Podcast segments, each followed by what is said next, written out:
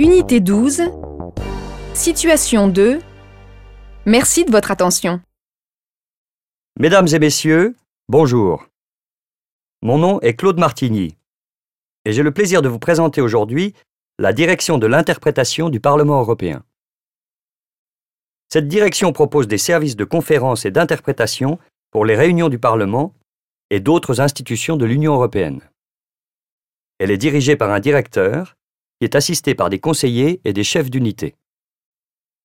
La direction de l'interprétation est composée de trois unités.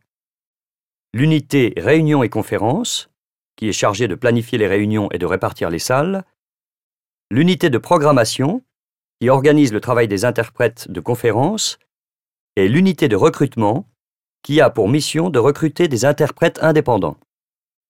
Mesdames et messieurs, je vous remercie de votre attention et je suis prêt à répondre à vos questions.